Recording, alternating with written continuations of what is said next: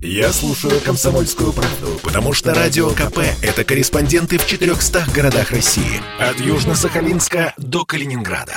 Я слушаю «Радио КП» и тебе рекомендую. Деньги должны работать на вас.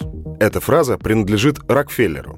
Радио «Комсомольская правда» решила разобраться, куда же можно вложить сумму, например, в размере 200 тысяч рублей. В первую очередь все зависит от целей человека и его дохода, говорит экономист Андрей Колганов. Прежде всего стоит помнить, что вложение и подушка финансовой безопасности – это разные суммы. Если первые прогорят, то деньги на черный день должны быть в безопасном месте. Подробнее о важности подушки безопасности нам рассказал финансовый эксперт Тимур Нигматулин. Подушка безопасности – это фактически запас э, денежных средств. Если угодно, это э, ваши золотовалютные резервы такой стороны.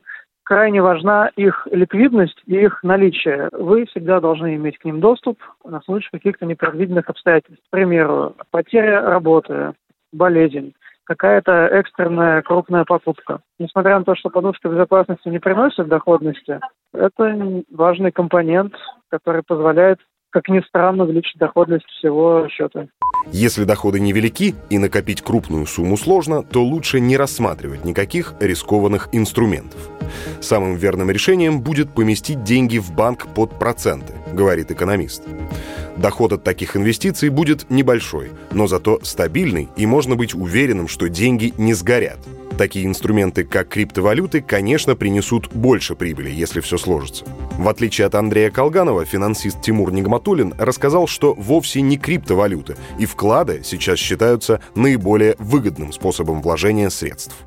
Это облигация федерального займа. По сути, это аналог банковского вклада, но более доходный, поскольку здесь нет посредника. Вы напрямую занимаете государство. Мне кажется, что для среднестатистического неопытного инвестора это лучший вариант, и незачем покупать акции и другие вещи. Это хорошая облигация с хорошей доходностью, сейчас, по-моему, около 7% с погашением через год.